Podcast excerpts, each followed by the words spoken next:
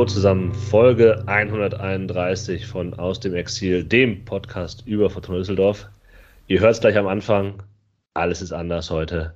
Lou ist nicht dabei, dafür muss ich die Anmoderation hier übernehmen. Jan aus Köln sprechend und ebenfalls in Köln sitzend, Moritz. Hallo. Einen schönen guten Montagabend. Wir hoffen, wir können diesen Ausfall kompensieren. Er steht eigentlich für die diversen Ausfälle, die wir in dieser Rückrunde, wie die Fortuna auch, hatten auch wir Ausfälle zu verzeichnen. Äh, kein Ausfall ist äh, Tim in Berlin. Hallo Tim. Ja gut, ähm, ich habe ja auch einiges gut zu machen. Einen wunderschönen guten Abend auch von meiner Seite. Starten wir rein in die Folge. Es ist äh, nicht so viel passiert, ähm, nachdem wir eigentlich über die äh, Fortuna für alle Powered by Großkapital gesprochen haben, letzte ähm, Folge. Es gab schon Rückmeldungen. Wir werden das, glaube ich, auch immer wieder einarbeiten, wenn es darum geht, um dieses Konzept, das die Fortuna da vorgelegt hat. Heute wird es auch noch mal kurz Thema werden, aber vielleicht, ähm, Moritz, sagst du noch mal, wie man uns erreichen kann, wenn man sich zur Fortuna mit uns austauschen möchte, aber insbesondere über Fortuna für alle und all das, was dahinter steckt. Genau, weil das, glaube ich, auch einfach ein längerer Prozess sein wird und wir den auch immer mal wieder begleiten möchten und vor allem auch mit euren Stimmen. Ihr könnt uns dazu schreiben all, äh, per E-Mail an exil.fortuna-podcast.de oder per Twitter, das ist das Handle aus Exil. Oder ihr könnt uns auch bei Instagram folgen oder schreiben, da ist das Handle aus Exil-F95. Vielen Dank für die E-Mail, die uns jetzt erreicht hat und generell vielen Dank für eure Treue und auch eure Zuschriften. Wie gesagt, vor allem mit diesem Fortuna für alle haben wir, glaube ich, ein Riesenthema, das alle Fortuna-Fans sehr interessiert und ähm, wir natürlich hautnah begleiten möchten mit den Stimmen aus den verschiedenen Ecken der Welt und der Kurve, den Kurven, die es mit Fortuna halten. Vielen Dank. Genau, also ähm, um das mal kurz reinzugeben, nur als Anregung, ich glaube, wir können darauf noch gar keine richtig gefestigte Antwort uns bilden, aber ich fand es einen interessanten Gedanken. Martin schrieb uns und fragte, ob denn ein Grund für die Sponsoren, sich dazu beteiligen, auch sein könnte, dass man eben das auf einem CSR-mäßigen äh, Konto äh, verbuchen kann, also dass man äh, das Nachhaltigkeitsbudget, das eigene, ähm, damit füllen kann, dass ja auch äh, EU-Richtlinien folgt. Ähm, das ist, glaube ich, ein interessanter Fakt. Müsste man mal, also ich finde es einfach nur äh, wichtig, darüber nachzudenken, was für Interessen da hinterher hängen oder was für Interessen die Sponsoren folgen. Ähm, ich, vielleicht können wir das in einer späteren Folge nochmal aufnehmen. Dass es Interessen gibt, der Sponsoren sich für Fortuna für alle in Anführungszeichen zu engagieren. Das ist äh, relativ offensichtlich. Und ja, heute, jüngst, kurz vor der Aufnahme in den letzten Stunden, ähm, wurde auch noch mal ein bisschen klarer, wie dieses Konstrukt Fortuna für alle eventuell eingebunden ist in so eine allgemeine Veränderung oder Strukturen des Sponsorings. Wir konnten schon erahnen, dass Henkel nicht mehr Hauptsponsor auf dem Trikot sein würde in Zukunft. Nun ist auch klar, wer der Nachfolger war, sein wird. Wenn man den Namen hört, wenig überraschend, auch mit Fortuna für alle verbunden. Die Targo Bank wird es sein. Gibt es da erste Gedanken, Moritz, ähm, zu dieser Nachricht von heute Nachmittag? Ja, also der erste Gedanke dazu war vor allem, inwiefern sich dadurch die Summe, die da jetzt extra im Raum steht, reduziert, weil er ja durchaus dann auch von einem, also es muss man schon alles gegenrechnen, weil es ja ganz offensichtlich Teil dieses Pakets der insgesamt 45 Millionen Sponsorengeldern sind für dieses Fortuna für alle. Ist auf jeden Fall ähm, interessant. Wir kennen natürlich nicht die genauen Zahlen und äh, wissen auch nicht genau, ich meine, in diesem Artikel in der Rheinischen Post stand, dass das vielleicht an die zwei Millionen sein könnten, das dann aber verrechnet wird mit diesen 45 Millionen, was ich schon ein bisschen seltsam finde, da dann so ein Preisschild drauf zu packen. Ähm, Fakt ist, dass die Einnahme Trikotsponsor, die wohl bei Henkel bei ungefähr einer Million lag. Auch das sind nur Zahlen, die wir aus dem Internet haben. Ähm, beziehungsweise vielleicht weiß die Rheinische Post das ja genauer. Ähm, naja, das kann man, die eine Million muss man ja dann im Prinzip wieder abziehen.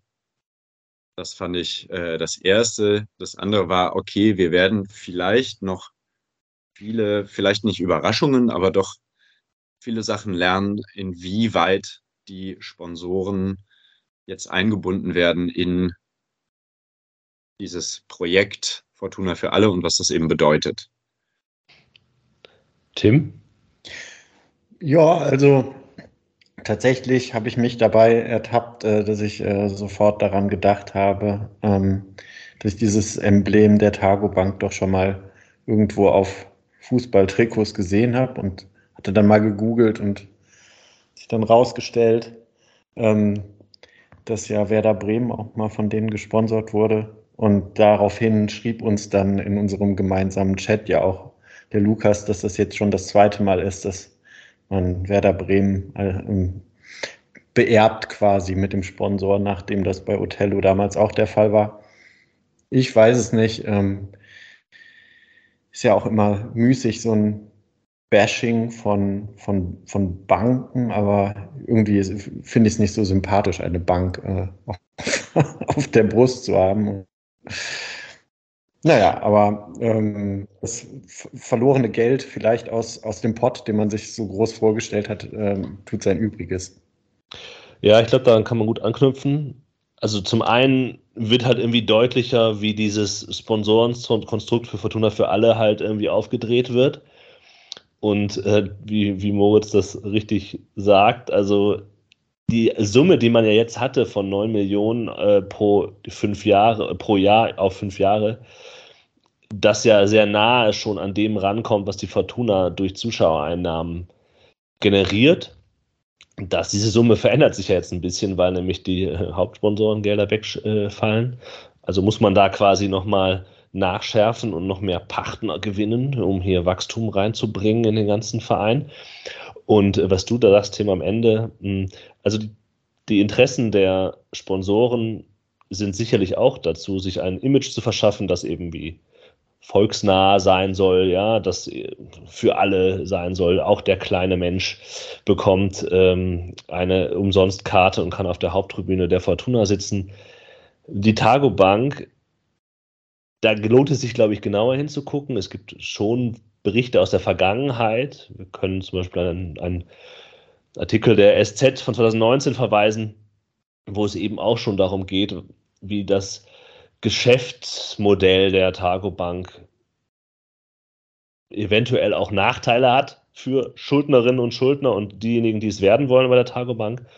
Und dass es auch ähm, zumindest in der Vergangenheit gewisse Provisionsstrukturen gab, die nicht dazu geführt haben könnten, dass die Kundenberaterinnen und Berater immer das äh, Interesse des Kunden im Visier hatten.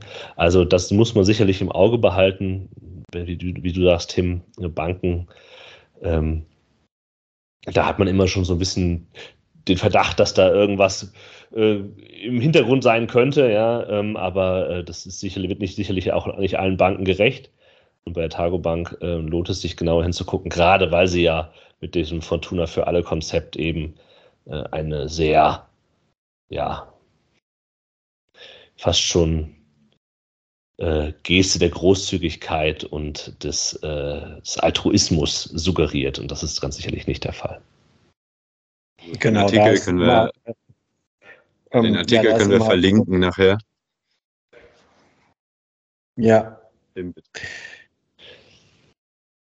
Ähm, den Artikel werden wir verlinken und ich äh, möchte jetzt äh, äh das auch nochmal nutzen, um zu sagen, für all die, die aus diversen Gründen in der letzten Woche nicht dazu gekommen sein sollten, unsere letzte Folge zu hören, alles für alle und zwar umsonst. Ähm, die können das natürlich weiterhin tun und auch dort nochmal lauschen, was wir alles schon äh, zu den ersten bekannten Fakten zu diesem Fortuna für alle ähm, zu sagen hatten und auch darauf direkt reagieren, damit das zu einer Art Dialog zwischen uns werden kann.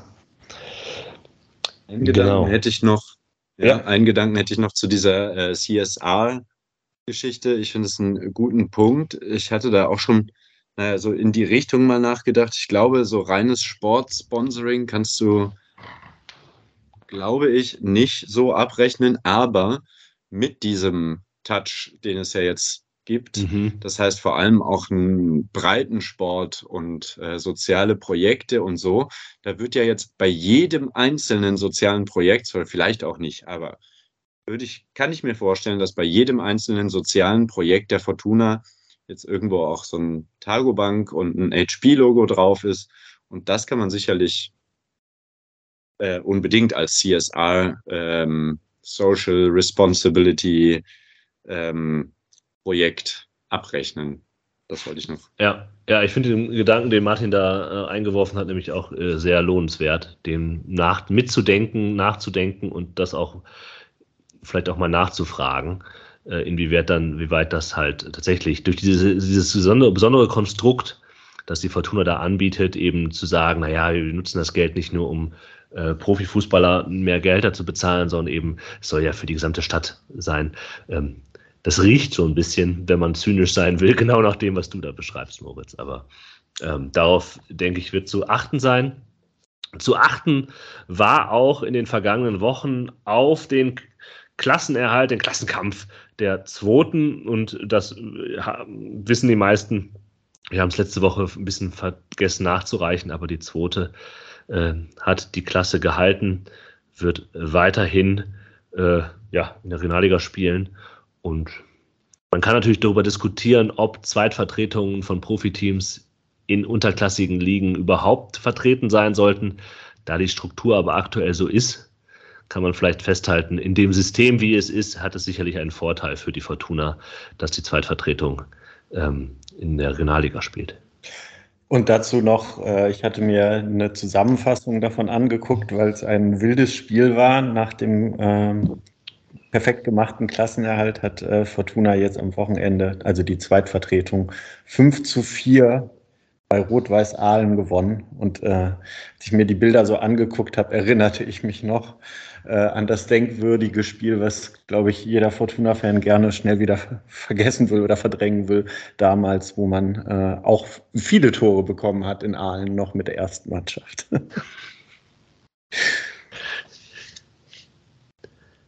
Viele Tore, um jetzt noch einen weiteren herausragenden Überleitungsmoment herzustellen, fielen auch ähm, letzten Samstag. Drei in der ersten Halbzeit, die Fortuna gewinnt 3 zu 0 gegen Holstein Kiel.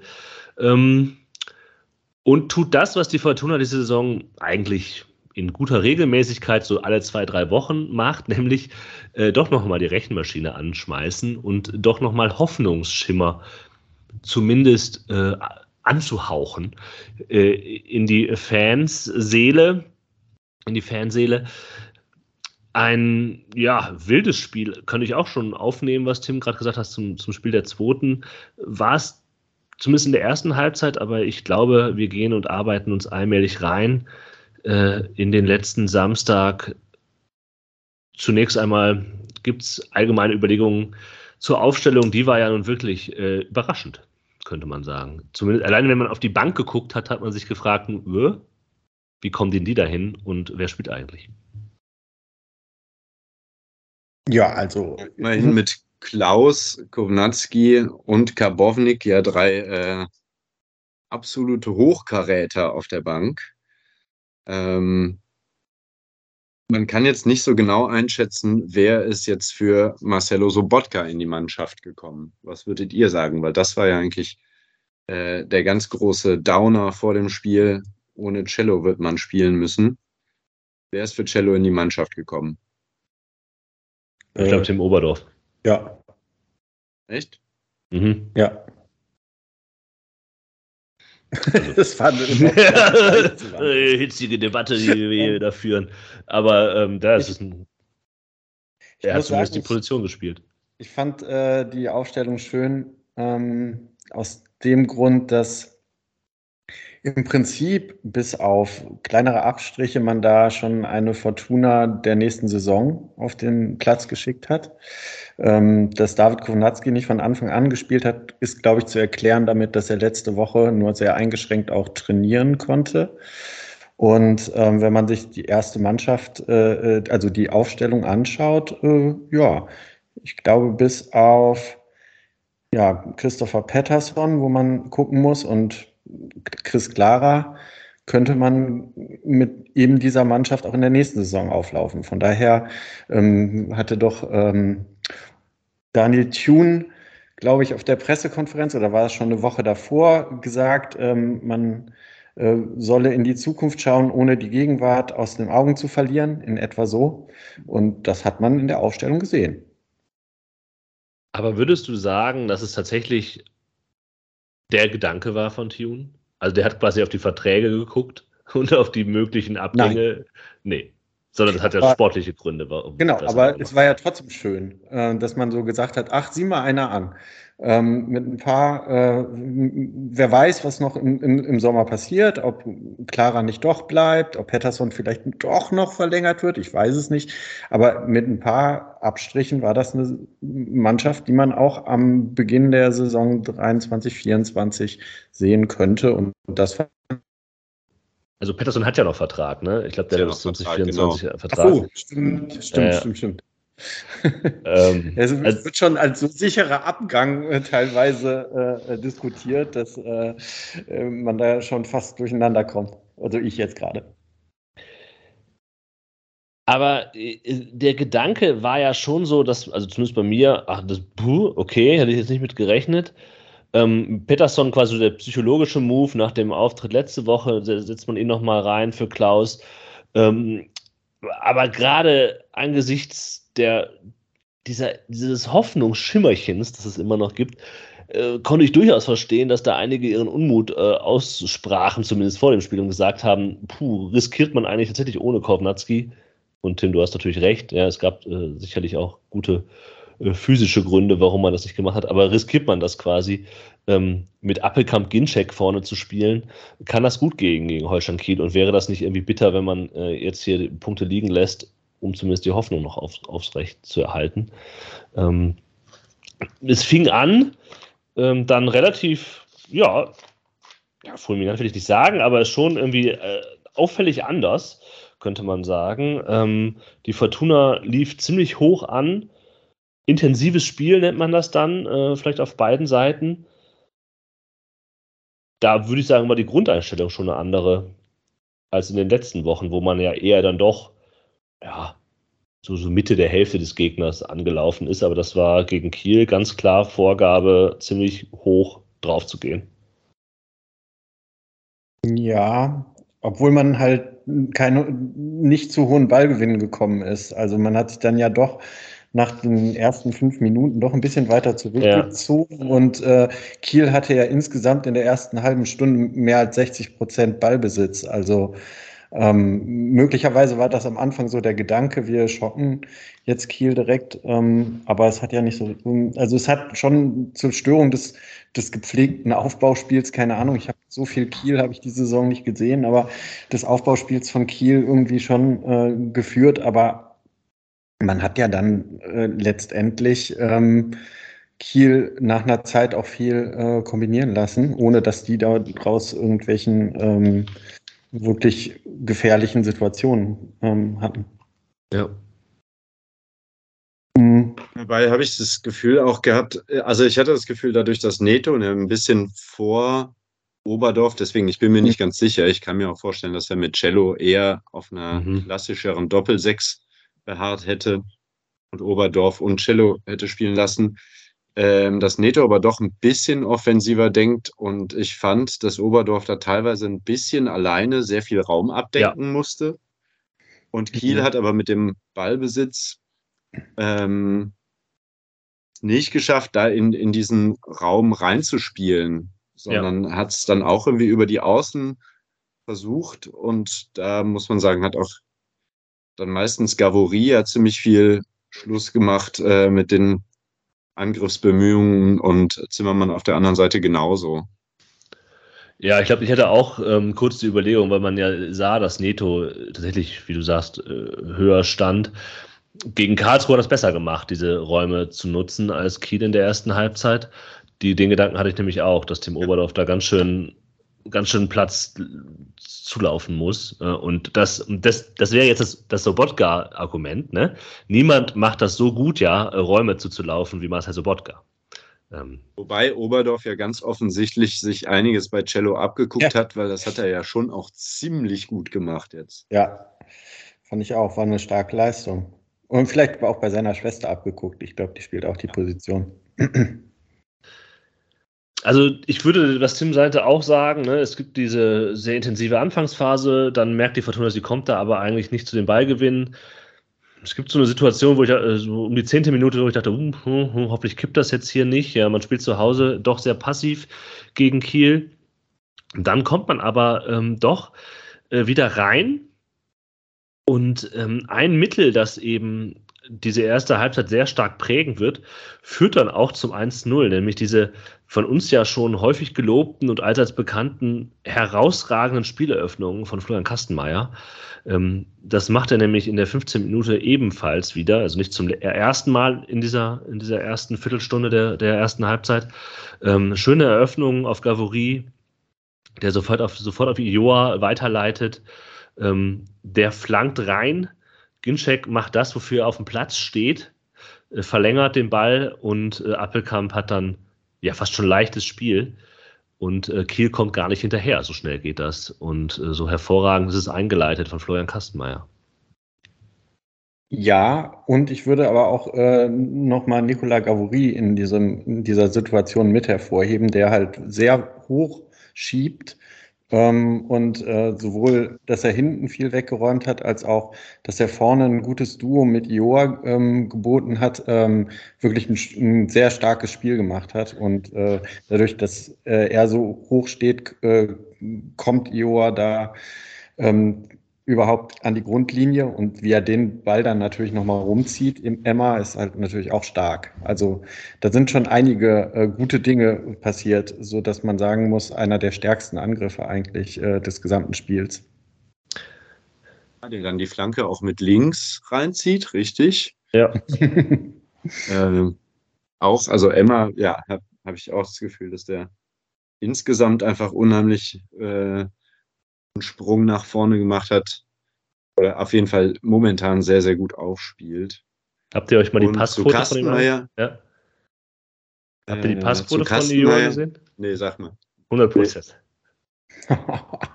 er hat nicht so viele Pässe Krass. gespielt im gesamten Spiel, 12. Ja.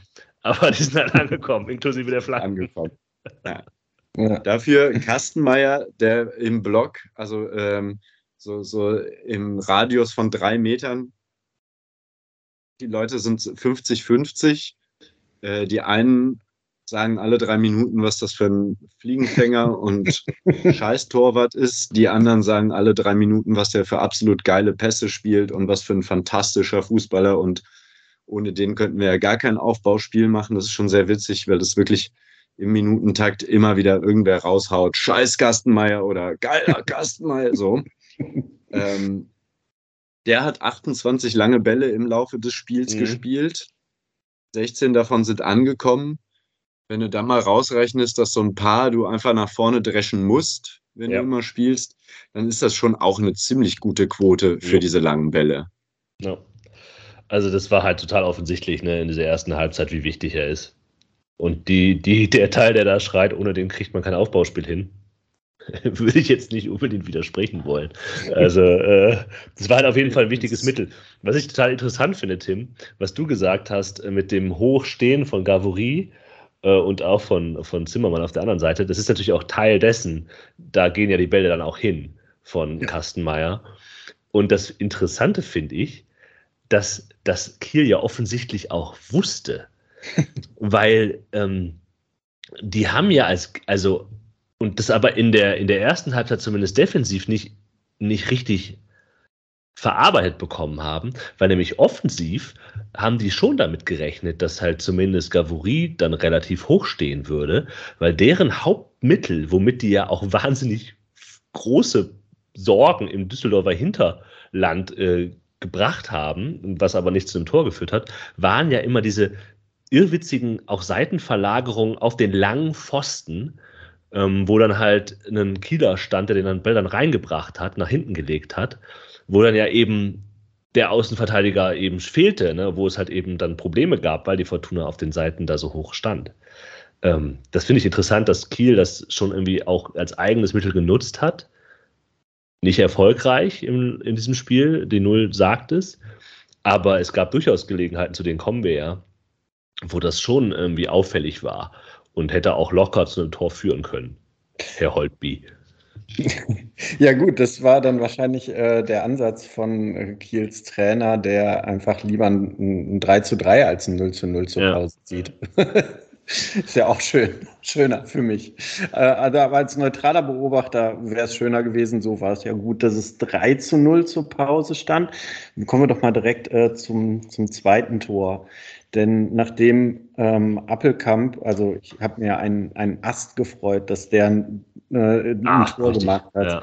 Also ähm, niemand auf dem Platz, ähm, vielleicht noch äh, Fernandes Neto, hätte ich, hätte ich das ähm, ähm, annähernd so viel gegönnt, weil das war einfach unglaublich wichtig für Schinter Appelkamp, ähm, mal wieder ein Tor zu machen. Ja. Und dann bereitet Die Vorlage. Ja. ja, noch ein Tor vor. Und zwar mit einer Ecke, ähm, nachdem ein, ein, ein Kopfball kommt, äh, den man eigentlich so ins, ins, ins Lehrvideo packen kann. Ganz toller Kopfball von André Hoffmann und dann steht es 2 zu 0. Obwohl man natürlich auch sagen muss, ähm, dass er da so zum Kopfball kommt. Naja, da hat auch irgendwas in der Kieler Hintermannschaft nicht ganz gestimmt. Aber mit, mit so einem Anlauf, mit so einer Wucht, da kann, ich glaube, Robin Himmelmann oder so heißt der Torwart, heißt er Robin, ich weiß es nicht, aber Himmelmann auf jeden Fall, äh, von Holstein Kiel äh, kann er gar nichts machen. Mhm. Ich finde, du hast recht und natürlich kann man da immer auch die Defensive reinnehmen, aber man, also ich habe schon, da war der Ball noch in der Luft, schon Yo gesagt, weil man sieht, dass, ähm, dass diese Flanke gut geschlagen ist von Appelkamp, dass es eine gute Ecke ist, die halt gefährlich sein kann. Natürlich kann die immer noch verteidigt werden, aber das würde ich jetzt hier nicht unterschlagen wollen, dass es nicht irgendwie ein nur völliges Unvermögen der Kieler Hintermannschaft ist und dann sehr wuchtig. Man, man denkt eigentlich, dass der, wenn man zum Live-Bild äh, sieht, denkt man, dass er noch weiter in den Winkel reinklatscht. Äh, wenn man dann die Wiederholung aus der Hintertorperspektive sieht, dann sieht man, dass es nicht ganz im Winkel drin ist, aber äh, es sah sehr schön aus. Äh, perfekter Strich. Ich glaube, klarer ist es dann noch, der so ein bisschen den den Gegenspieler, der gegebenenfalls Hoffmann hätte aufnehmen können, ein bisschen wegblockt. Und dann ist er auch so, so feste geköpft, dass auch ja. die Mitte, also ja. Ja, meine nächste Notiz ist dann schon das 3 zu 0. Dazwischen ist nicht viel passiert, aber vielleicht habt ihr da noch andere Beobachtungen. Ja, ich möchte noch zum 2 zu 0 zurückkommen. Ja. Ich finde das einfach ähm, wunderschön zu sehen, dass ähm, Hoffmann dann äh, zu Ulf Blecker läuft und sich bei ihm irgendwie für, für die gute Behandlung ähm, während seiner Verletzung bedankt und irgendwie eine schöne Geste. Irgendwie habe ich auch an dem Tag ähm, so gedacht, ach, das ist doch wirklich, wirklich eine Mannschaft. Man hat sich füreinander gefreut und man vergisst dann auch ähm, den Teambetreuer, der natürlich eine lebende Düsseldorfer Legende ist, nicht.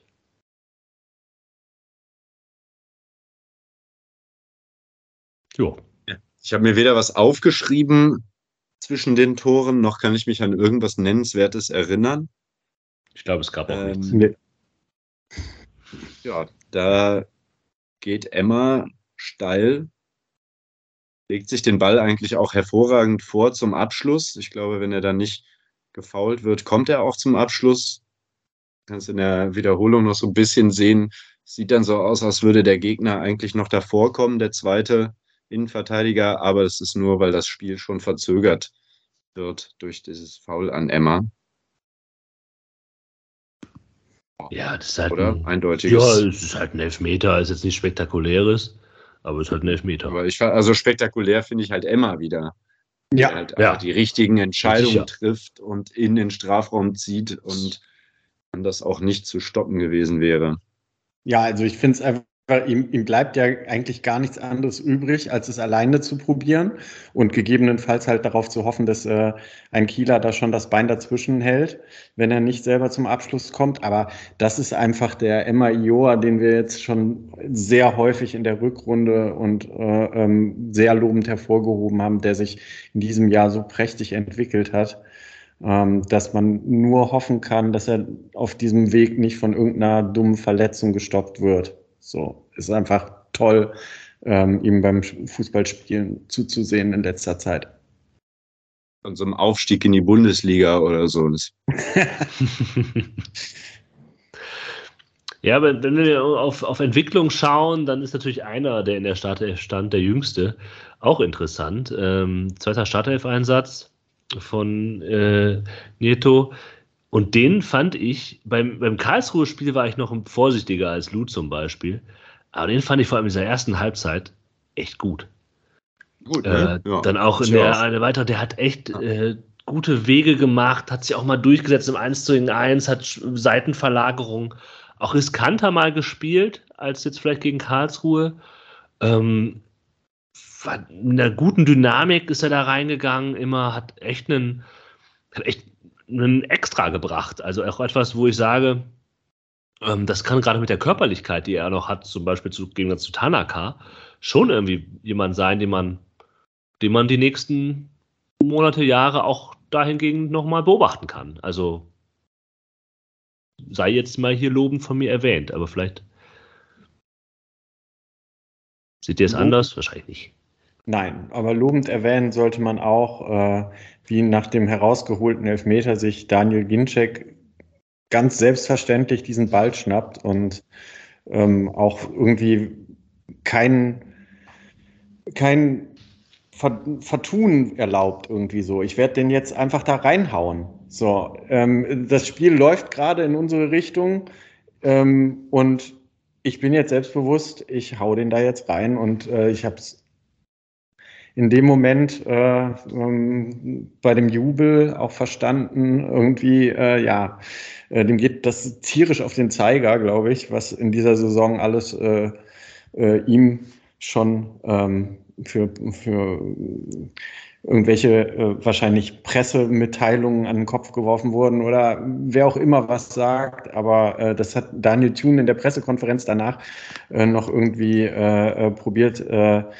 mit, mit einem Lächeln äh, und, und einer suffisanten Bemerkung ähm, irgendwie wegzuwischen. Aber ich glaube, äh, Daniel Ginczek ist von der gesamten Saison, die er gespielt hat, sehr genervt und äh, deshalb schön, dass er da äh, ein Tor geschossen hat. Und ich hoffe, dass er, ähm, falls jetzt David Kunatski nicht äh, wieder topfit ist, auch äh, nächste Woche weitermachen kann. Also war vielleicht auch jemand, für den es sehr wichtig war, äh, mal wieder ein Tor zu schießen. Also genervt von der Saison von Daniel Ginczek ist nicht nur Daniel Ginczek. Ähm, es war sein zweites. es, es, war sein zweites Saisontor. Und der ist ja. Spitzenverdiener in dieser Mannschaft. Also, ähm, das. Also der das, kommt schon auch mit einem Gepäck. So. Ja. ja. klar. Aber ich, ich, ich, ich, ich habe den Eindruck, er kommt gerade. Ja, das, das, sagt man immer, dann verletzt er sich wieder für drei Monate. ähm, also Saisonvorbereitung verpasst er schon mal. Ähm, In ja. der nächsten Szene, die ich mir aufgeschrieben habe, möchte ich äh, einen weiteren Spieler lobend hervorheben. Äh, dabei sind, wer wiederkommt und was für zukunftsfähige Spieler die Fortuna denn noch hat. Schinter Appelkamp hat einen unfassbar geilen Außenrisspass auf Peterson gespielt, der, der, sich dann da auch noch gut durchsetzt, glaube ich. Ähm, zum Abschluss kommt, ist dann kein Tor. Aber ich finde eben auch, dass Schinter in seiner Zehner-Position, die er da hatte, ähm, unfassbar gute Pässe gespielt hat und einfach super präsent war auf dem Spiel, mhm. auf dem Spielfeld. Und ähm, das hat mich auch sehr, sehr glücklich gemacht, neben seinem Tor und seiner Vorlage und der Vorlage gegen Karlsruhe ja auch, ja, auch eine wunderschöne Flanke gespielt hat dann. Ähm, ja, auch einfach äh, sehr schön zu sehen, weil diese Pässe und so, das hat er ja auch immer schon drauf gehabt. Der konnte diese Pässe spielen und kann diese Pässe spielen und hat die Übersicht und hat eine Ballsicherheit, die ich großartig finde. Und äh, das war wunderbar, das sehen zu können. Ja, das muss ich aber noch also ein bisschen abmildern, dieses Sagen. Ich bin mir nicht sicher, was eigentlich Holstein Kiel da für eine Halbzeit gespielt hat, weil die hatten schon ihre gefährlichen Chancen, gerade durch diese Seitenverlagerungen und diese Dinge auf den, auf den zweiten Pfosten, die dann ja richtig gefährlich werden, auch danach noch, ne, mit dieser Riesenchance von Luis Holtby, ähm, der aus fünf Metern oder sechs Metern. Bei mir. Ja, okay, ist egal. So, auf jeden Fall verpasst so, ja, Das sah jetzt so aus, als hätte der jetzt aus fünf Metern einfach drüber geschossen. ja, ne? ja keine Ahnung. Und vorher noch Pfosten getroffen ja. dann äh, von dem anderen. Ähm, und die hatten schon ihren Ballbesitz und ihre Akzente, aber also, dass halt Appelkamp und auch Neto da so Präsenz zeigen konnten, lag auch daran, dass die mir, das Kiel fast körperlos gespielt hat also ich fand total sehr eigenartig, wie die da reingegangen sind in die Zweikämpfe. Das kam mir jedenfalls so vor. Hm, viel Platz und viel Ruhe hatten dann halt Neto und Appelkamp auch, um das zu tun, was wir gerade gelobt haben von den beiden. Das gehört sicherlich auch dazu. Gegen andere Gegner, eventuell dann auch nächste Woche, könnte das schon wieder ganz anders aussehen, dass man da nicht äh, die Zeit hat, um eben solche Dinge anzubringen. Hm. Ja, durchaus war zu sehen, dass für Kiel es wirklich um nichts mehr geht in dieser Saison. Ja, die gehen eine 3-0 in die Halbzeit. Ja, es hätte durchaus auch anders stehen können. Also ich, ich fand ja die, die zwei Chancen von, von Kiel, keine Ahnung, äh, die ganze Zeit äh, ähm, hatte man den ähm, Ballbesitz den Kielern überlassen, waren auch am Ende dann immer noch deutlich über 50 Prozent. Aber Fortuna feiert halt in der ersten Halbzeit ein Fest der Effizienz so. Ne? Und dann kann man auch mit 3-0 in die Pause gehen. Und die äh, Tordifferenz ist wichtig.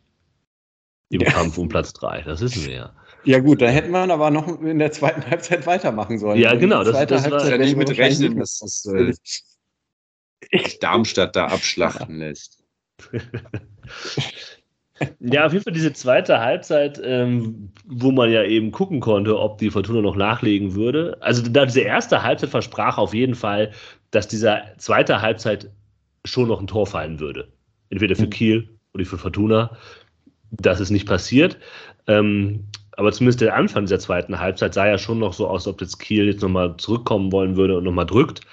Ähm, wieder gute Chancen für Kiel, dann auch ähm, ja, in Person von Steven Skripski, dass der nicht trifft, ja, gegen die Fortuna, kann nur als Omen für ganz großes Saisonfinale gewertet werden. Alles andere ja.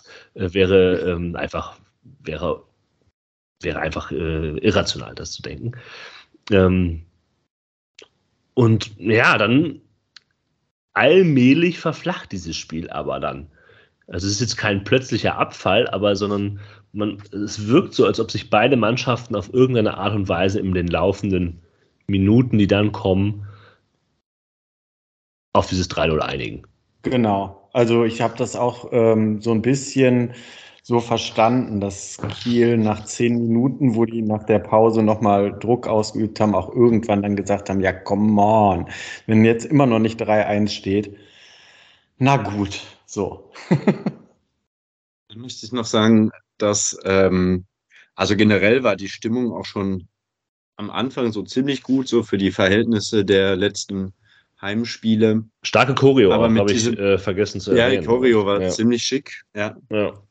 Ähm, mit diesem stillen, mit dieser stillen Übereinkunft der Fortuna und Kiel, hier schießt heute keiner mehr ein Tor, ist auch die Nervosität von den Rängen gewichen.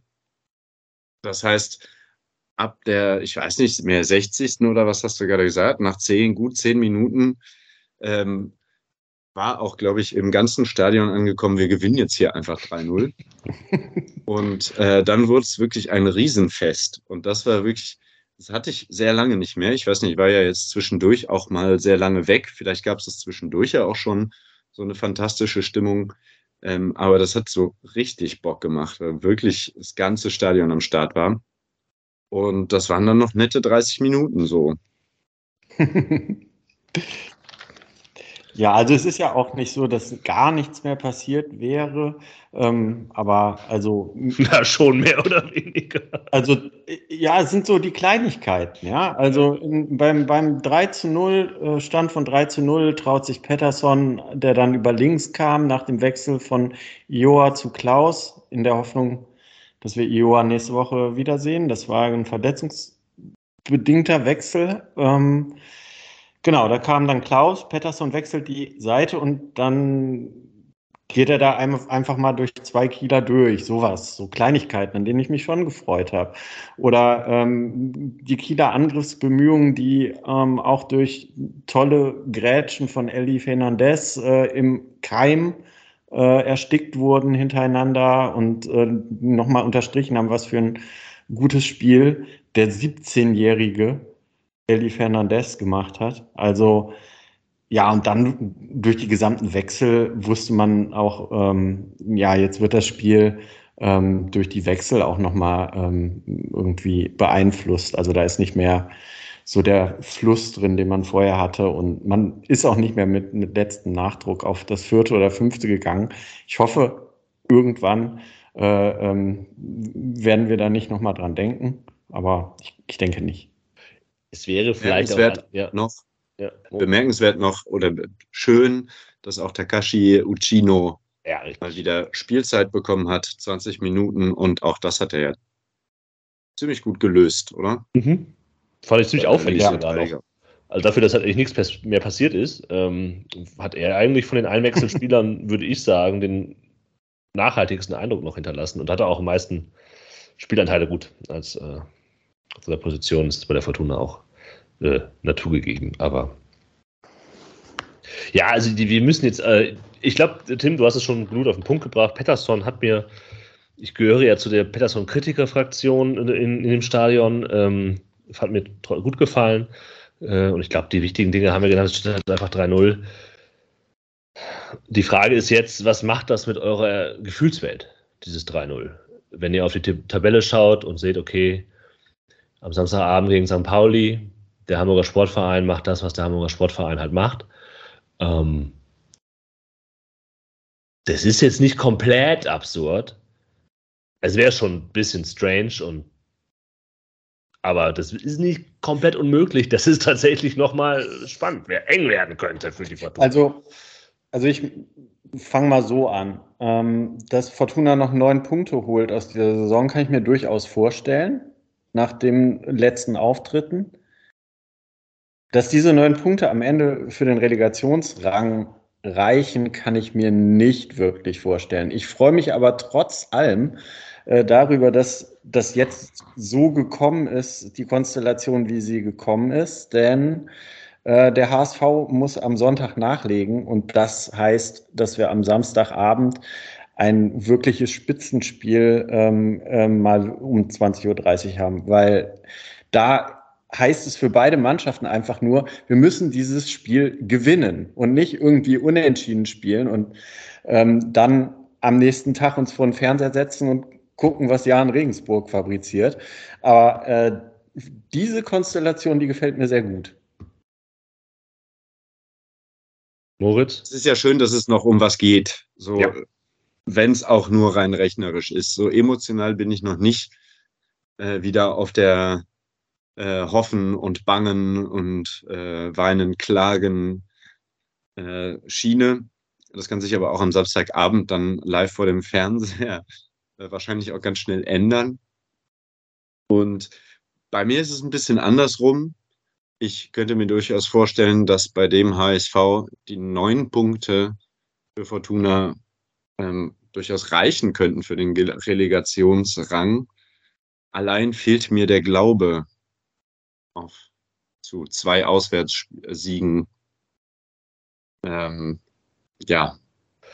Ja, also das wird, äh, ich bin da eigentlich bei euch. Ich glaube, man schaut einfach auf dieses äh, Spiel am Samstagabend mit großer Vorfreude. Umso bitterer ist es, dass sie es wahrscheinlich nicht sehen werden.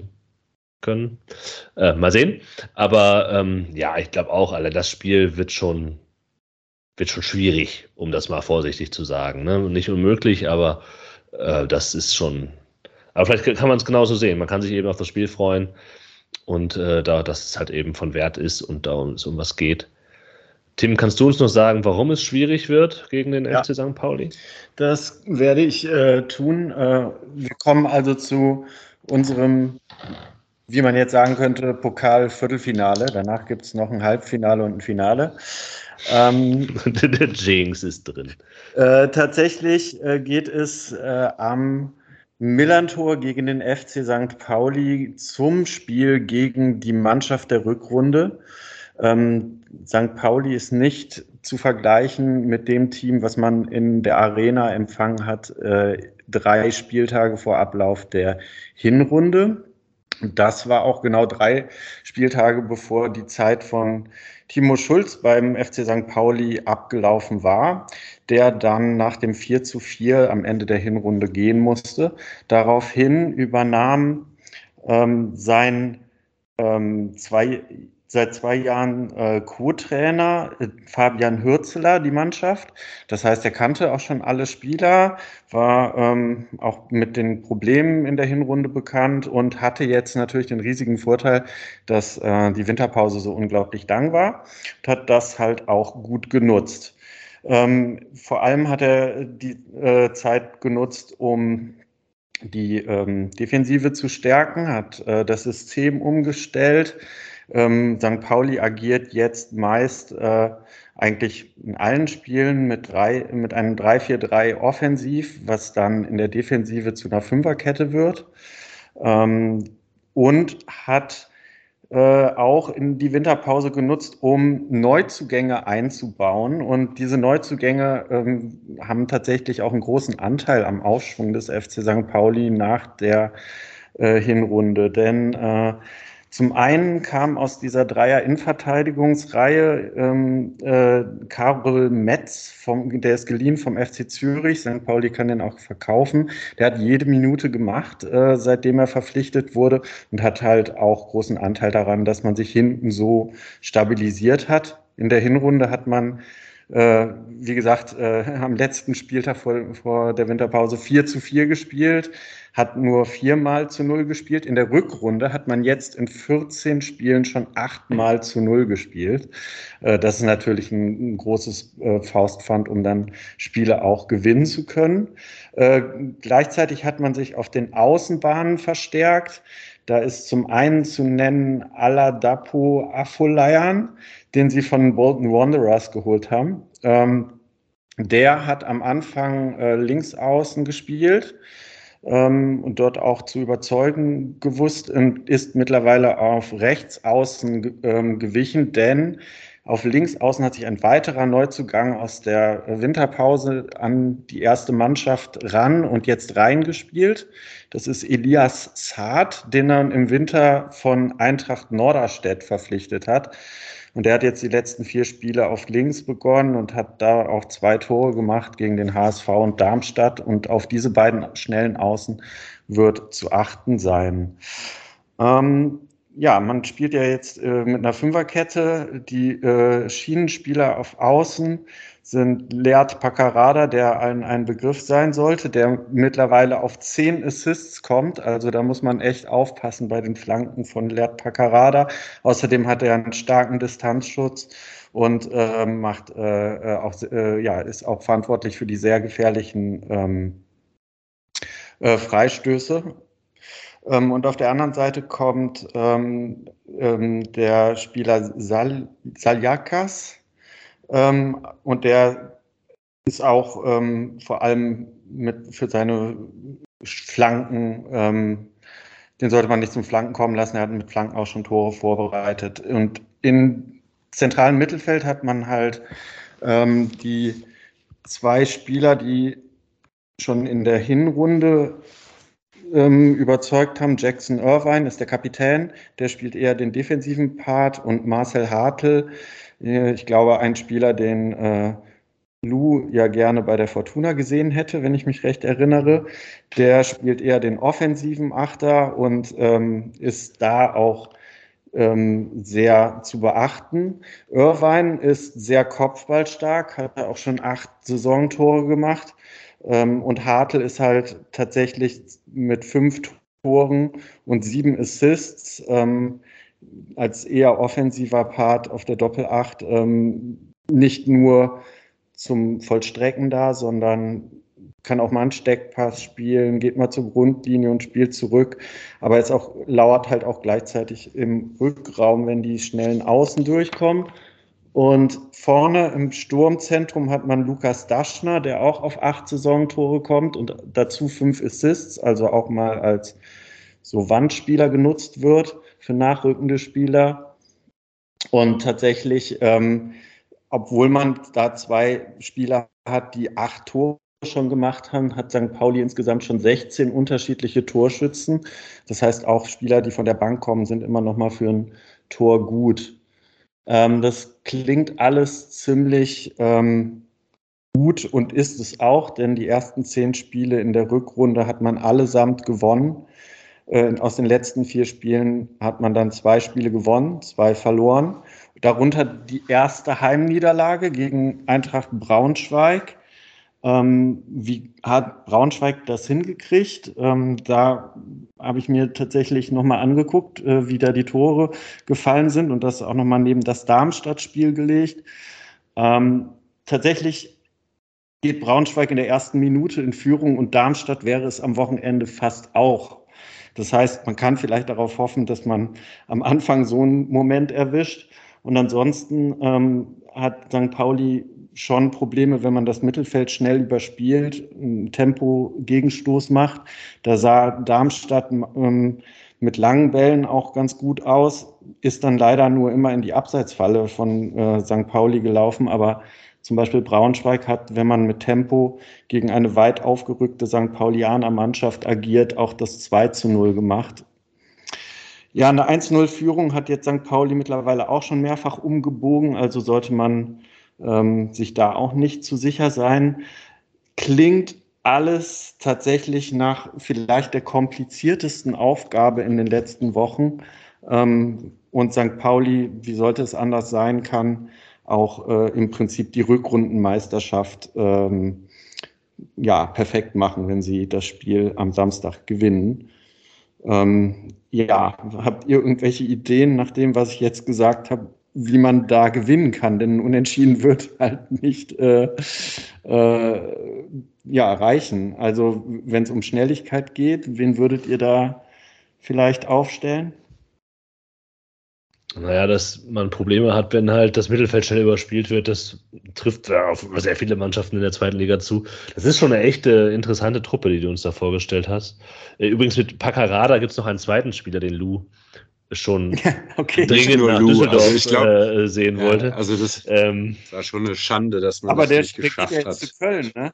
Ja, der, der Wechsel zu Köln, aber für den FC spielen wird, ist eine andere Frage, weil der ja ähm, zwar einen Arbeitsvertrag beim FC hat, aber der FC ihn nicht quasi spielen, keine Spielberechtigung für ihn bekommt, stand jetzt, äh, wegen Transfersperre. Aber okay, das ist ein anderes Thema. Ähm, wir müssen vielleicht mal die äh, Sobotka-Frage stellen.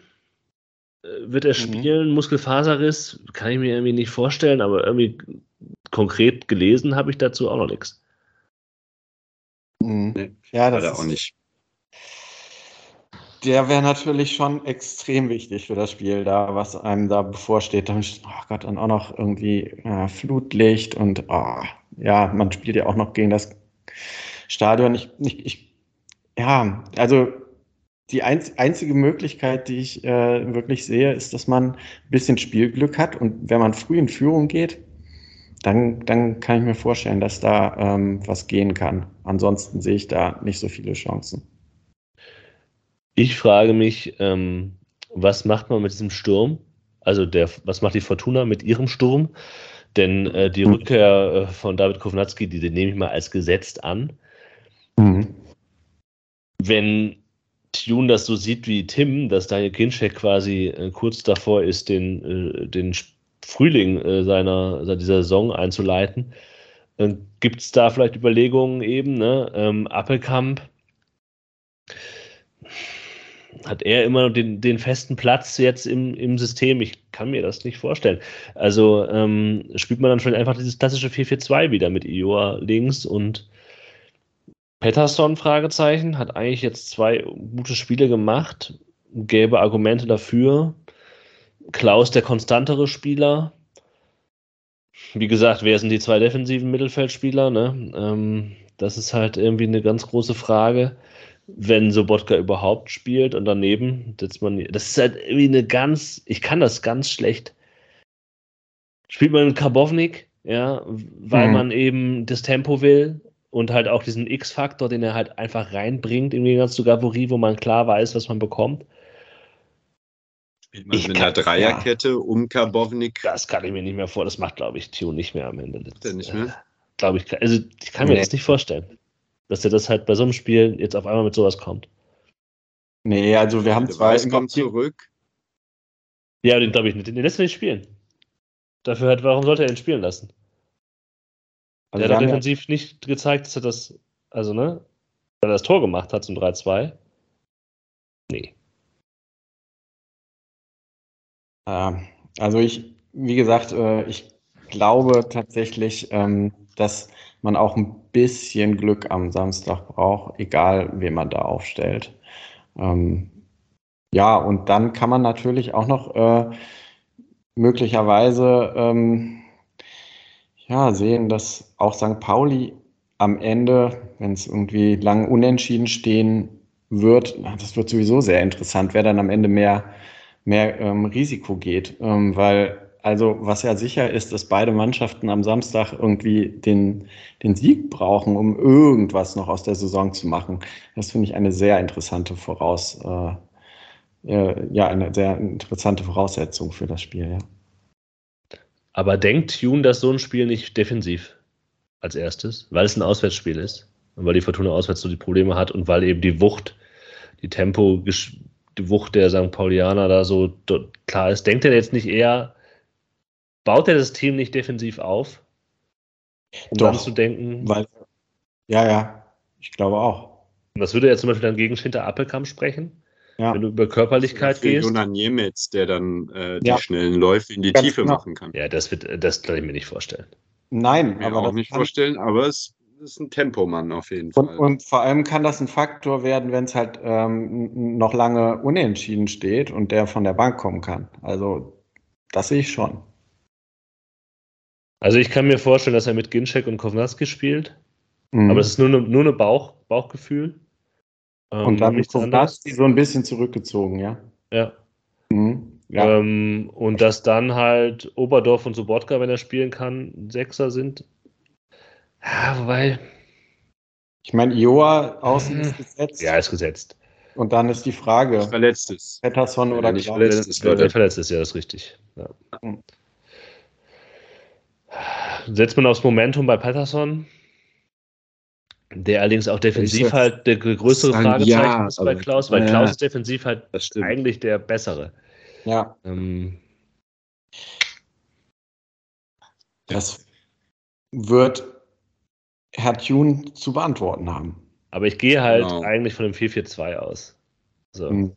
Ja, ich auch. In irgendeiner Form. Und dann Ach, oder ja, ja, ja, ja, also halt mit Oberdorf und Sobotka. Ja. So in der Art. Also ich kann, es ist, ja. Zwei Sechsern und ja, gut. Ja, wir werden das sehen. Vielleicht mit so noch ganz zum macht, macht so ein bisschen variabler, aber.